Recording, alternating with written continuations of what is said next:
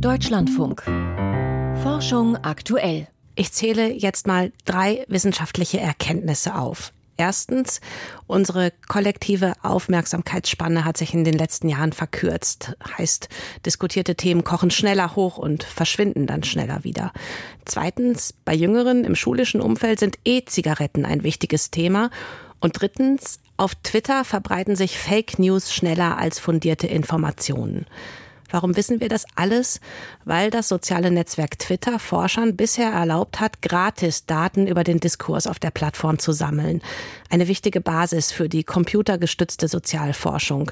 Doch damit könnte so jetzt Schluss sein. Twitter will die Programmierschnittstelle, die da genutzt wird, kostenpflichtig machen. Was das bedeutet, darüber berichtet jetzt Piotr Heller. Für Wissenschaftler, die Twitter-Daten analysieren, sind die letzten Wochen eine Zitterpartie. Anfang des Monats kündigte das von Elon Musk übernommene Unternehmen an, es wolle den Zugang zur Programmierschnittstelle, der sogenannten API, über die Forscher Daten sammeln, binnen einer Woche kostenpflichtig machen. Dann wurde der Schritt immer wieder verschoben, diese Woche erst um einige Tage. Manche Forscher sagen, dass sie noch Zugang haben, andere nicht. Also mein Kollege hat mir erst geschrieben, dass die API wohl jetzt nicht mehr funktioniert. Also Dienstag war dann wohl der letzte Tag, an dem die API noch funktioniert hat sagt Philipp Lorenz Spreen, der am Max-Planck-Institut für Bildungsforschung untersucht, wie Online-Plattformen den öffentlichen Diskurs und damit die Demokratie beeinflussen. Über die API konnte er etwa Tweets zu bestimmten Themen automatisch analysieren oder auch Effekte wie die Polarisierung der Öffentlichkeit abschätzen. Konkret heißt das, dass wir uns die Netzwerke angucken, also die Struktur, wie die Leute miteinander verknüpft sind und da zum Beispiel so Lager quantifizieren und entdecken.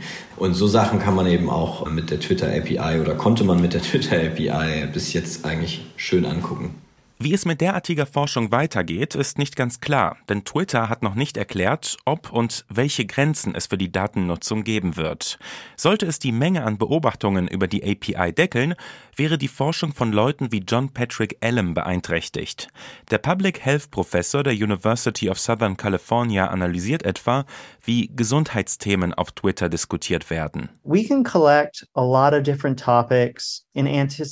Wir sammeln Tweets zu ganz verschiedenen Themen Themen, die vielleicht mal relevant sein könnten, um die Dinge dann schnell für die Gesundheitscommunity zu analysieren und zusammenzufassen. Man könnte also sagen, dass wir ein großes Netz auswerfen. Sollte man etwa pro Suchbegriff zahlen müssen oder nur eine beschränkte Anzahl an Tweets analysieren dürfen, dann müssten sie diese Praxis wohl einschränken, was bedeutet, dass ihnen mehr durchs Netz gehen könnte. Doch selbst wenn Twitter nur eine vertretbare Summe für den Zugang verlangen sollte, sagt John Patrick Allen, jegliche Kosten reduzieren die Anzahl der Teilnehmer. Wir werden sehen, wie problematisch das sein wird. Aber ich glaube, es wird sich negativ auf die Forschungsgemeinschaft auswirken wirken, vor allem auf die Arbeit junger Wissenschaftler. Twitter ist aber nur eine Plattform von vielen. John Patrick Allen sagt, dass man als Wissenschaftler flexibel sein müsse. Manche suchen jetzt nach anderen Datenquellen. Das Netzwerk Reddit steht etwa hoch im Kurs. Eine entscheidende Frage ist aber, ob es überhaupt in Ordnung ist, dass so große Plattformen, die den öffentlichen Diskurs mitunter formen, selbst entscheiden, ob Wissenschaftler Zugang zu ihren Daten bekommen.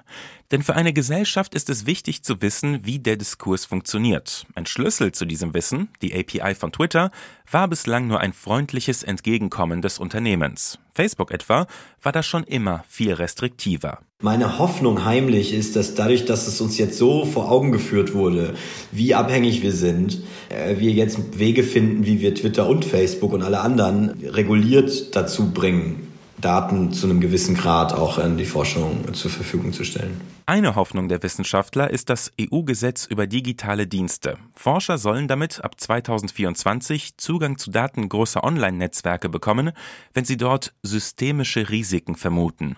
Das ist aber erstmal nur ein Gesetz. Wie dieser Datenzugriff in der Praxis aussehen wird, muss sich noch zeigen. Und noch ist ja auch nicht das Jahr 2024.